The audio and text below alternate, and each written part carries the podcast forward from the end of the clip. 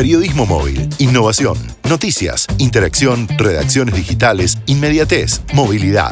La tecnología ha cambiado la forma en la que producimos y consumimos las noticias, pero también el lugar.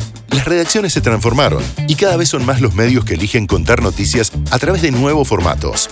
Bienvenidos a Redacciones 4G Podcast, un espacio en el que hablaremos sobre la innovación en las noticias y el periodismo, impulsada por los avances de la tecnología. Redacciones 4G es el programa de formación creado por Telecom en el marco del despliegue de la tecnología 4G en la Argentina destinado a periodistas, líderes de opinión y trabajadores de los medios, busca difundir conocimiento sobre todo el potencial que la tecnología aporta a la actividad y a los nuevos formatos de noticias, resaltando el valor que la Internet móvil brinda al periodismo. Bienvenidos.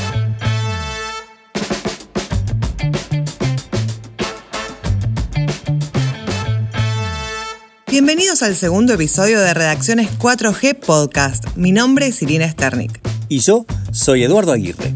Hoy hablaremos de un tema que desde hace tiempo genera interés y preocupación, las noticias falsas, también conocidas como fake news. Así es, Irina, pero no hablamos del término en general, sino de los fenómenos de desinformación que se están dando durante esta pandemia. Algo grave, peligroso y que puede traer consecuencias. ¿Sabías, Edu, cuál fue la primera fake news de la historia? Fue la Guerra de los Mundos, no el libro, sino el episodio de radio conducido por Orson Welles en 1938. The Columbia Broadcasting System and its affiliated stations present Orson Welles and the Mercury Theater on the Air in The War of the Worlds by H.G. Wells. Los expertos consideran que allí surgió por primera vez una oleada de desinformación, el preludio de la fake news. Claro, porque no pasó exactamente lo que los diarios dijeron que pasó.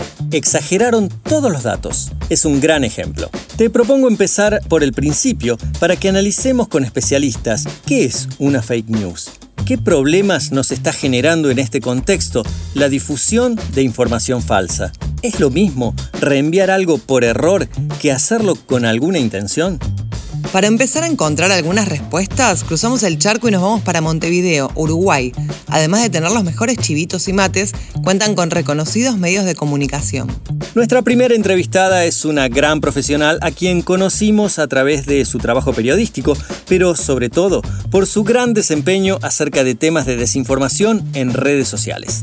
Ana Laura Pérez, jefa de producto digital en el diario El País de Uruguay y periodista especializada en desinformación, analiza qué es lo que sucedió con la circulación de noticias durante la pandemia. La desinformación circula siempre, pero tiene momentos de enorme intensidad alrededor de crisis, cuando la gente consume altas cantidades de información, porque entonces mucha gente se aprovecha para hacer circular información de baja calidad o falsa y además los propios medios en esa necesidad, en esa avidez, en esa circulación y en esa inmediatez también se ven muy exigidos por, por la opinión pública por la, por la gente para que chequen, informen de cosas prácticamente en tiempo real. Y además hay otra variable en un caso como este. Eh, los periodistas y los medios nos tenemos que hacer cargo de la incertidumbre que genera una, informar en tiempo real sobre una pandemia. Nos tenemos que hacer cargo y sincerarnos mucho sobre que muchas de las cosas que estamos diciendo hoy, de repente en una semana ya no van a ser así. Y tenemos que trabajar mucho en eso y ser muy sinceros porque también entonces generamos, si no, mucho ruido con el público que no nos cree. Entonces, si hace dos meses dijimos que los tapabocas no eran para todo el mundo eh, y que no había que usarlos, después salimos a decir que sí, que había que usarlos. Informar, por ejemplo, que los procesos de aprobación de una vacuna son procesos largos, que se esté trabajando en una vacuna no significa que en dos meses vamos a vacunar. Entonces, también esto, esto de la incertidumbre y del, informar de una cosa hoy y que en una semana no sea así, porque ni siquiera para los científicos eso es así, porque estamos llenos de dudas, también está cruzando el tema de la desinformación y produciendo fenómenos de falta de confianza de la gente, a veces, o de inseguridad, o al revés, creerle a todo el mundo. Ana Laura, ¿consideras que estamos viviendo una infodemia? ¿Con qué tiene que ver ese término específicamente? Lo que está pasando ahora es lo que, digamos, técnicamente se puede denominar infodemia, que tiene que ver con el exceso de información. En ese exceso de información hay exceso de información de calidad también, exceso de detalles, exceso de relatos. Eh, en ese exceso de información hay información falsa, información manipulada, eh, de baja calidad. En términos de si existen categorías o no, es bastante compleja la categorización y yo no sé hasta qué punto es útil. Creo sí que es eso, que, cuando uno piensa en información falsa, piensa en algo que es puramente falso. Y en realidad la desinformación también está atravesada por procesos que, donde la información no es toda falsa, por ejemplo, hay parte que sí, parte que no, o también donde hay cosas que están mal explicadas, descontextualizadas, manipuladas. Creo que ahí también en la infodemia y en la epidemia de información hay todo eso mezclado, con intenciones diversas, en algunos casos circulan accidentalmente, digamos, sin la intención de dañar, desde un chiste hasta, hasta cosas que tienen una intención económica, cosas que tienen una intención de tipo político y algunas que tienen la intención mera y puramente de dañar. Para sumar información sobre este término, le preguntamos a Martín Becerra, profesor e investigador del CONICET, qué diferencia hay entre noticias falsas y campañas de desinformación. Al hablar de noticias falsas, hablamos de errores que son comunes en la historia del periodismo y eh, detrás de una noticia falsa no necesariamente hay una intención. Entonces, eh, puede haber un periodista, o una periodista que eh, confunda sobre lo que está, digamos, el hecho que está narrando. Puede ser que una fuente le brinde a ese periodista una información que a la corta o a la larga se revela que era una información equivocada, que no era una información correcta. Y en ese sentido uno puede hablar de fake news o de noticias falsas. En cambio, las campañas de desinformación tienen un elemento intencional y esa intencionalidad, para lograr efectivamente un efecto mayor, no necesariamente está compuesta de elementos falsos, sino que en muchos casos pueden ser elementos descontextualizados. Entonces, eh, pongamos un ejemplo sobre el coronavirus en particular.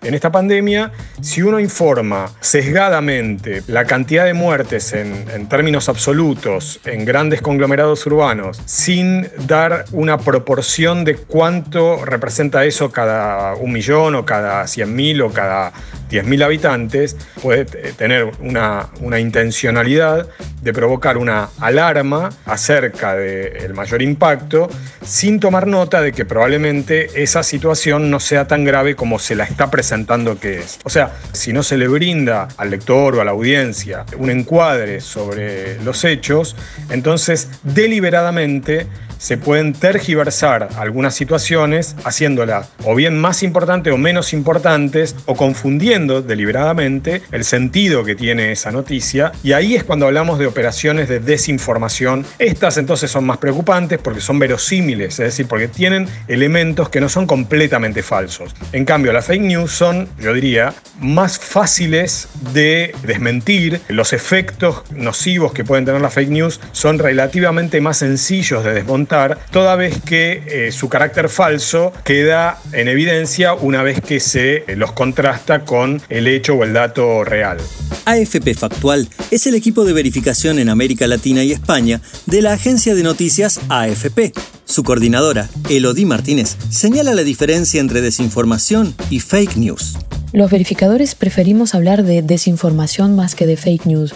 Fake news es más bien una expresión utilizada por políticos o por gente que está en algún tipo de poder, ejerciendo algún tipo de poder, que resulta incomodado por una cobertura periodística y por lo tanto acusa a la prensa de divulgar falsa información. Nosotros cuando hablamos de desinformación hablamos de una estrategia que consiste en tomar elementos que existieron pero de alterarlos con una cierta finalidad. Entonces, durante esta pandemia de coronavirus hemos visto una explosión sí, de desinformación, pero como también pasa con otras crisis como hubo durante los incendios en la Amazonía, en Australia, eh, durante las elecciones también, son como centros neurálgicos donde la gente empieza a hacer búsquedas más intensas y sí es cierto que de todos modos durante esta pandemia un volumen, una avalancha que nunca antes habíamos visto en estos últimos dos años desde que existimos en Factual en español. La forma que cobra esta desinformación es muy variada. Eh, son audios que circulan por WhatsApp cuyo origen es como muy difícil determinar porque es una red social encriptada, entonces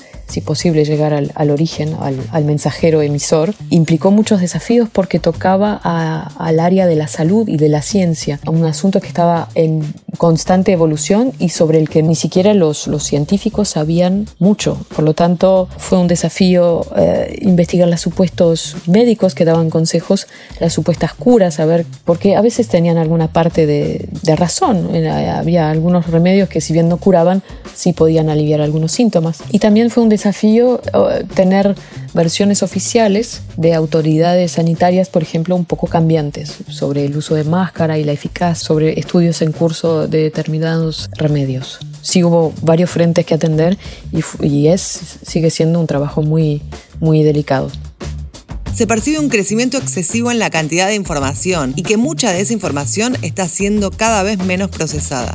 La pregunta es, ¿de qué manera nos perjudica esta supuesta catarata informativa? No creo que haya un exceso de información y tampoco creo que sea algo malo que haya una abundancia de información. Al contrario, yo creo que las sociedades tienen que tener una variedad muy amplia de fuentes de información y que puedan contrastar las distintas fuentes de información y que éstas puedan complementarse. A veces hay una sensación de una amplitud de información muy grande, más grande de la que es realmente. Por ejemplo, la agencia para, la que trabajo uh, vende servicios a distintas plataformas como televisión, radio, diarios y todos, eh, si bien ponen la información a su salsa, se basan en una misma fuente de información, con lo cual hay una impresión de una variedad muy amplia cuando en realidad la fuente es única. Pero es bueno que haya abundancia de información. Lo inquietante sería lo contrario. Y tampoco creo que sea lo que provoca la circulación de información falsa. Yo creo que la mayor circulación de información falsa se debe a que existen desde hace poco, desde los últimos 15 años, nuevas plataformas eh, que se democratizó el acceso a estas plataformas. Cada, cada vez más gente tiene internet, cada vez más gente tiene herramientas para compartir su opinión, para hacer saber lo que piensa. Y eh, todavía la, educación digital no acompañó esta evolución tecnológica y es, ese desfasaje es el que yo creo que genera este, este bache. La gente no está prevenida de lo que puede implicar usar estas plataformas y por lo tanto no está alerta sobre cómo discernir un contenido verdadero, una fuente original, fidedigna, de la que no lo es. Eso es lo que me parece acentúa la circulación de, de desinformación. Le pedimos a Elodie consejos para orientarnos en la búsqueda de información de calidad, o mejor dicho, para esquivar las noticias que, más que informar, desinforman para frenar la oleada de, más que de infodemia, diría de desinfodemia, diría que hay tres pistas. Una es tener la posibilidad de responder rápidamente a un brote. Ya que estamos en la jerga, hablemos de brote. Hay un brote de desinfodemia, tenemos que tener una respuesta rápida para cortar de raíz el, el avance de esta viralización. Por lo tanto, es necesario que haya periodistas dispuestos a trabajar, expertos dispuestos a responder y eh, que esté la información disponible y de acceso para la población, no solo para periodistas. Se crearon en América Latina y en el mundo distintas alianzas, especialmente para combatir la desinformación sobre el coronavirus. En América Latina está la TAMChequea, en Brasil Comproba es otra alianza entre distintos medios que se montó para eso y a nivel global están todos amparados por la IFCN, la, la International Fact Checking Network, que eh, otorgó distintas becas y ayudas para que se pudieran armar y reforzar equipos ya existentes de verificadores. La segunda pista quizás sea desarrollar la tecnología que acompaña la difusión de las verificaciones. Es decir, se están intentando eh, implementar bots de distintos tipos para que la gente tenga una respuesta automatizada, una primera respuesta automatizada cuando tiene una duda, por ejemplo, sobre algún remedio casero, eucaliptus, coronavirus, y les, saldrían como verificaciones de forma automática, porque las verificaciones tienen la contra de que son mucho menos sexys que la desinformación. La desinformación juega mucho con las emociones de las personas y la verificación viene a romper todos estos mitos. Y la tercera vía sería una mayor educación digital Es decir, que la gente esté acostumbrada a dudar cada vez que recibe un contenido de algún amigo, de algún pariente, de alguien en quien confía, por muy cercana que sea la persona, no deja de ser eh, una persona que quizás no tenga los elementos como para certificar la autenticidad de una información. Por lo tanto, hay que desconfiar y hacer búsquedas. Y el reflejo en términos de educación debería ser ponerse a buscar fuentes auténticas, fidedignas y ver si vale la pena compartir un contenido o no. ¿Por qué o cómo se fabrican las noticias falsas? Puede haber varias razones por las cuales una desinformación es fabricada. Vemos mucho desinformaciones que buscan un simple rédito, un, un clickbait, es decir, cuanto más personas compartirán la información y harán clic sobre ella, más ingresos por publicidad va a generar a la persona que la creó. Estas personas están lucrando con los miedos o los sentimientos de las personas que lo comparten. No se puede crear una, una foto de una ballena que pasa debajo de un puente para generar muchos clics, para que la gente se maraville y quiera compartir esa belleza de la esa supuesta belleza de la naturaleza, hasta que llegamos nosotros y les recordamos que es una, una foto fabricada por un artista digital y, y rompemos el mito. Entonces la gente no comparte tanto las verificaciones como los, la desinformación porque somos unos rompemitos. Otra razón podría ser claramente política. En contexto electoral uno inventa acusaciones de corrupción, inventa, saca de contexto fotos, altera fotos para hacer creer que un candidato estuvo con un mafioso durante la antes de la campaña electoral y por lo tanto hay grupos que buscan que el electorado vaya hacia un lado u otro y finalmente hay personas que simplemente ven una foto bonita y, y la comparten pero sin ninguna intención o alguien empieza a compartir una receta de remedios caseros pensando que va a ayudar a sus pares entonces hay, hay también desinformación generada sin mala intención pero es igualmente complicada para nosotros. Elodie Martínez nos cuenta cuál fue la trastienda de la verificación de la noticia que indicaba que la cloroquina e hidroxicloroquina eran una cura, cuando en realidad ponían en riesgo la salud. El asunto de la cloroquina, de la hidroxicloroquina, de la solución milagrosa es delicado porque nosotros basamos nuestras verificaciones en tres supuestos científicos que no lo eran, que estaban recomendando su uso sin ninguna indicación particular a todo público que estuviera padeciendo ciertos síntomas o no, que estaban garantizando una eficacia para un abanico muy amplio de enfermedades. Y lo que averiguamos hablando con expertos y con autoridades sanitarias muy reconocidas como la FDA, como la OMS, es que su uso es, puede llegar a ser muy dañino, incluso mortal, si no es administrado por médicos y en dosis muy específicas adaptadas para cada caso. El problema es que en algunos países sigue estando en venta libre este producto y que los usuarios, digamos, ven como una censura o como parte de teorías conspiracionistas el hecho de que se prohíba su venta libre y su uso para beneficiar a las industrias farmacéuticas. Además de la cloroquina, se habló de posibles beneficios de un tratamiento preventivo con desinfectantes. Ana Laura Pérez menciona cuáles fueron las consecuencias de que Donald Trump dijera que esto podía ayudar a curar el coronavirus que el New York Times tuviera que publicar un artículo que parece una tontería y que es un muy buen ejemplo de por qué los medios, porque a veces critican mucho a los medios por hacer eso, porque los medios tienen a veces que publicar notas explicando cosas que para mucha otra gente son obvias y una tontería, y tuvo que publicar en Instagram una imagen donde decía tomar hipoclorito no cura el coronavirus. Pero es que si un presidente dice una cosa así, eh, es muy difícil. ¿no? Como episodio me parece un episodio paradigmático de circulación de desinformación en torno a temas que tienen que ver con esto. En particular en Uruguay ha habido varios episodios, desde comer ajo, fue una que circuló bastante, que supuestamente curaba el coronavirus, las idas y venidas alrededor de tema tapabocas, el uso de tapabocas, sí, tapabocas no, cuáles, cómo, de qué manera, contenidos de ese tipo circularon y circulan. Lo más impresionante de la desinformación es que hay algunas noticias, entre comillas, que no solo no son verosímiles, también son increíbles. Elodie las llama creativas.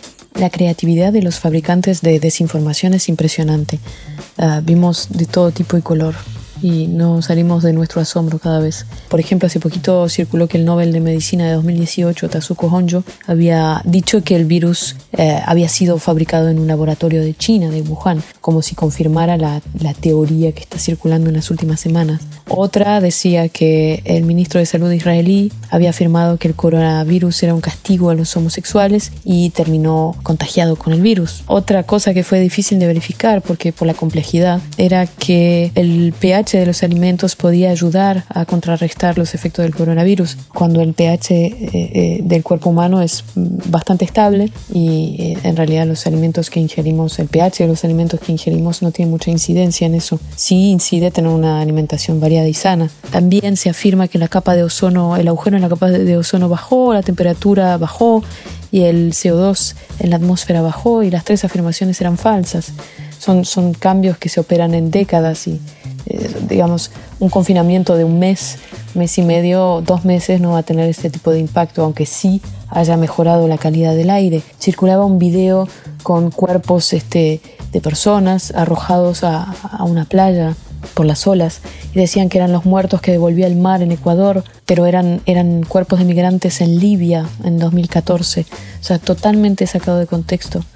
Otro video bastante gracioso era un supuesto autodiagnóstico de coronavirus que, que, que difundía la OMS cuando eran un simple ejercicio de relajación de una empresa de cosméticos. Pero sí había cosas un poco también alarmantes como recetas propuestas por presidentes, recetas de, remedios caseros, como el presidente Nicolás Maduro, que verificamos y con expertos y parecían no tener asidero. También circularon fotos de, pacientes que estaban supuestamente a la intemperie en Italia eh, porque los servicios de emergencia estaban saturados y en realidad eran pacientes de hospitales sí, pero en Zagreb después de un sismo que habían sido evacuados en marzo. O sea, no tenía nada que ver. Los videos que eran también circularon mucho sobre teorías de, conspiraciones, dónde fue creado el virus, que ya habían ocurrido saqueos en Honduras, en México, que iba a haber eh, fumigaciones aéreas en México, en España, en Uruguay. Circulaban por igual. El mismo mensaje en distinto país.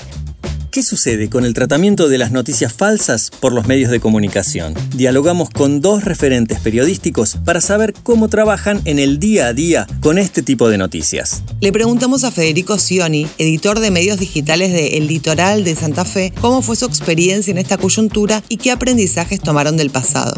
Bueno, en el litoral el proceso o método que, que hoy utilizamos y tenemos en marcha para verificar información lo venimos utilizando desde 2019, cuando fuimos parte de, Reverso, junto con Chequeado y otros medios nacionales. Y a partir de este año, puntualmente en 2020, eh, empezamos a, usar mucho más CrowdTangle, esta gran herramienta para medir el impacto eh, en redes sociales, la viralidad de, un contenido. Este año con la pandemia, bueno, si se quiere, se empezaron a encender todas las alarmas mucho más, porque bueno, estamos en un proceso eh, que fue también catalogado por la propia OMS como como estamos en un momento de, muchísima información, eh, de infoxicación, si existe tal término, eh, en el cual tenemos que estar mucho más atentos sobre todo para no propagar eh, información que pueda alertar sin sentido, ni siquiera hablando de, noticias falsas o desinformaciones, sino inclusive informaciones que tienen algún sustento científico incluso, pero que solamente no hace más que alarmar a la población y en este momento tenemos que tener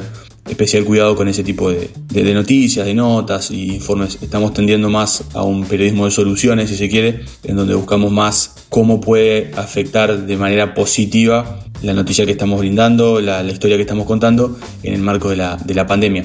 En el caso de Santa Fe también está muy afectada por el dengue, lo cual hace que ahí es donde tenemos que salir también a la, palestra de los medios locales para contar que también eso sigue pasando. En cuanto a un ejemplo que, puedo contar de, desinformación que nos ha tocado salir a desmentir, bueno, fuimos víctimas nosotros mismos a principios de esta pandemia en marzo eh, en la ciudad de Santa Fe, cuando todavía no había ningún caso confirmado en la capital provincial, se viralizó una captura donde supuestamente se mostraba nuestro medio, litoral.com, confirmando el primer caso de, COVID-19 eh, en la ciudad de Santa Fe, lo cual hubo que salir a desmentirlo obviamente porque no era así. En el caso este que cuento fue una manipulación, si se quiere, hasta burda, usaron una nota vieja en donde no cambiaron ni siquiera la volanta, no cambiaron la hora de publicación, pero bueno, tuvimos que salir a desmentirlo, publicarlo, eh, bien arriba en el sitio, modificar nuestra agenda de noticias para salir a desmentir eso, que realmente, bueno, modifica un poco la agenda del día y termina obviamente molestando. Por supuesto que se trataba justamente de un medio profesional, pero bueno, en otros casos eh, ya hemos visto otras desinformaciones que realmente afectan y afectan muchísimo. Por su parte, Federico Van Mameren, jefe de redacción de la Gaceta de Tucumán, nos cuenta su experiencia con la información a lo largo de su carrera periodística. Bueno, respecto a la desinformación, a la fake news, yo me acuerdo eh, cuando hace no mucho tiempo, hace unos años, cuando volvíamos de los congresos, volvíamos aterrados, preocupados realmente, porque la consigna de que, que nos daban en los congresos internacionales eran publiquen a, como dé lugar, no importa si después tiene que corregir, dar vuelta atrás, ustedes publiquen, se chequea después. Y realmente a veces nos resultaba difícil aceptar esa idea que se iba imponiendo en las redacciones y que después derivó de alguna manera la desinformación, la fake news, fue de alguna manera amigo de eso lo que, lo que fue ocurriendo. Indudablemente eso ya no va más, eso se ha terminado. Y en tan solo una década hemos aprendido que la primicia no es lo más importante. Y felizmente la, la primicia ha muerto en manos de la calidad. Por lo menos así es, como lo vemos dentro de la Gaceta, donde nuestra preocupación es central que los lectores reciban información precisa, certera y de calidad. Más allá del trabajo que siempre se hace dentro de las redacciones, ha sido importante el aporte que nos ha hecho chequeado esta pandemia eh, ha sido espantoso cómo se han viralizado y cómo han dado vuelta cuestiones que son de absoluta desinformación. Y la, Gaceta misma también ha sido objeto de, la desinformación. Hemos tenido un proceso doloroso, incómodo, que ha sido la viralización de planteos donde nos requerían que nuestro diario liberara los contenidos. Más que la desinformación era una operación. Y de hecho la Gaceta había liberado todos los contenidos del servicio y todos los contenidos que tenían estaban vinculados a la salud, no solamente del coronavirus, sino también sino también del dengue, que es una enfermedad que nos afecta fuertemente aquí en el norte. Contamos a través de todas las plataformas del diario qué era lo que nosotros habíamos hecho y cuáles eran los contenidos que estaban liberados, pero de todos modos hicimos editoriales, publicamos notas en el soporte digital, dialogamos con los lectores, respondimos cada uno de los planteos que se hicieron en los foros o en los comentarios y finalmente se entendió el mensaje y no sufrimos más agravios. Me parece que lo que aprendimos es que ante la fake news, la ignorancia es la mejor amiga de esas fake news. Por eso dentro de los medios debemos mirarlas, debemos escucharlas, debemos atenderlas y ocuparnos de ellas, no debemos subestimarlas jamás. Hasta hace poco tiempo, cuando a mí me llegaba una cosa que no era verdad, decía, bueno, no es verdad, no hay que publicarlo. Bueno, no, esas no noticias se transforman en noticias. Hace muy poquito se viralizó una viñeta. En la viñeta está una, la hija detrás del padre que está sentado en la computadora. Y la chica le dice a su papá, no, papá, esa es una noticia falsa. Y el padre, muy entusiasmado ante la computadora, le dice, pero ¿cómo va a ser falsa si dice justo lo que yo pienso?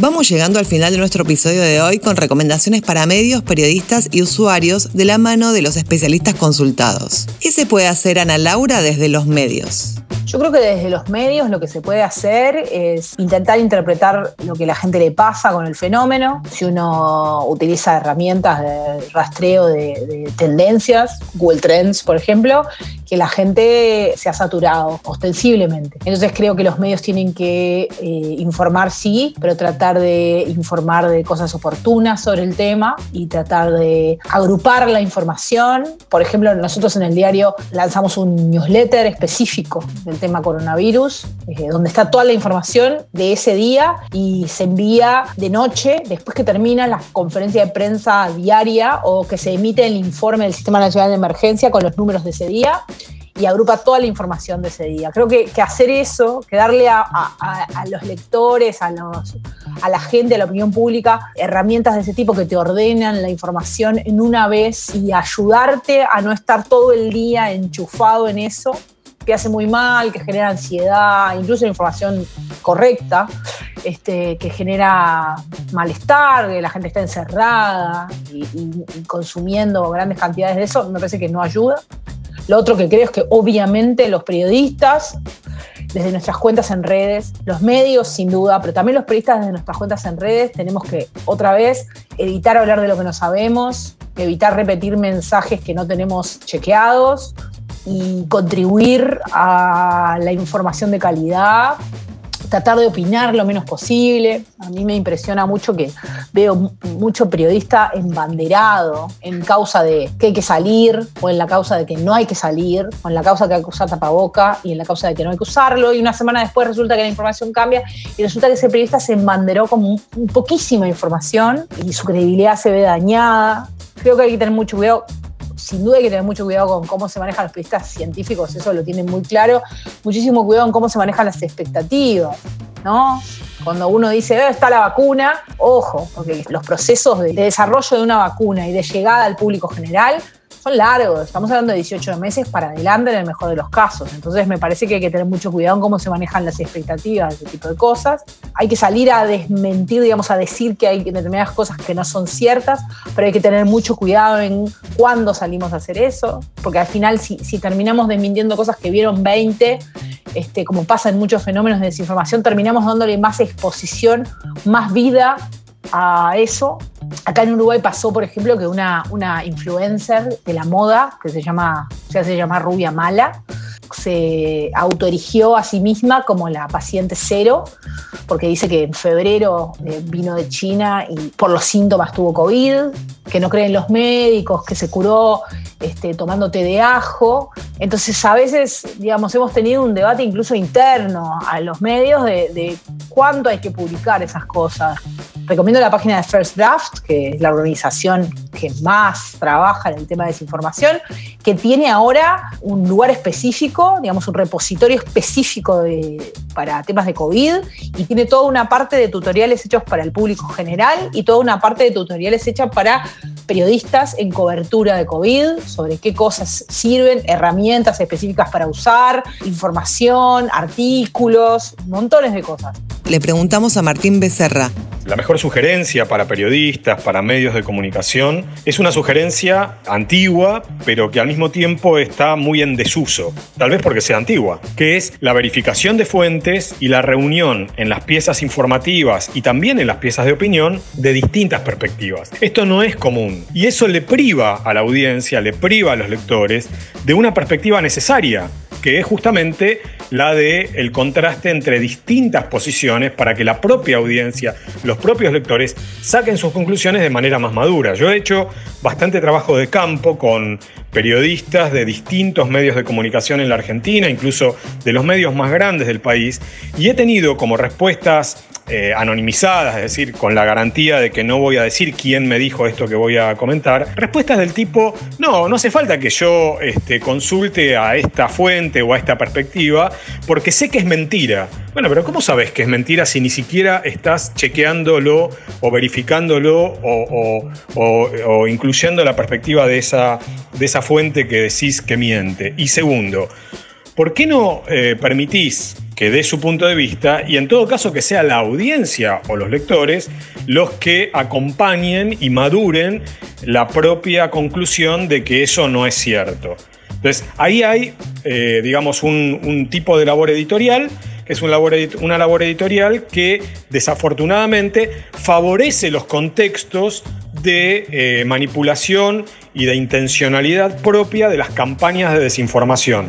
Para terminar de graficar esta viralización de información falsa, les contamos un dato impactante. El 50% de las cuentas que hablan sobre coronavirus en Twitter son bots, es decir, cuentas automáticas y no usuarios reales. Durante la pandemia se descubrieron más de 4.000 noticias falsas en tres meses. Lo preocupante es que un 55% de los usuarios de Internet no logra distinguir lo verdadero de lo falso, según un estudio del Instituto Reuters de Periodismo. Y esa cifra aumenta según el país que se analice. Y como las noticias falsas se propagan 10 veces más que las noticias verdaderas y aún desmentidas sobreviven en las redes sociales, recomendamos priorizar la certeza por sobre la primicia. Y aunque la información provenga de un medio de comunicación, vivimos momentos en los cuales la duda es nuestra mejor compañera. Gracias por compartir junto a nosotros este segundo episodio de Redacciones 4G Podcast. Espero que lo hayan disfrutado tanto como nosotros disfrutamos hacerlo. Si tienen alguna sugerencia o comentario, nos pueden escribir en las redes o también dejar una reseña en su plataforma amiga. Y recuerden que cada mes también pueden encontrar el newsletter de Redacciones 4G.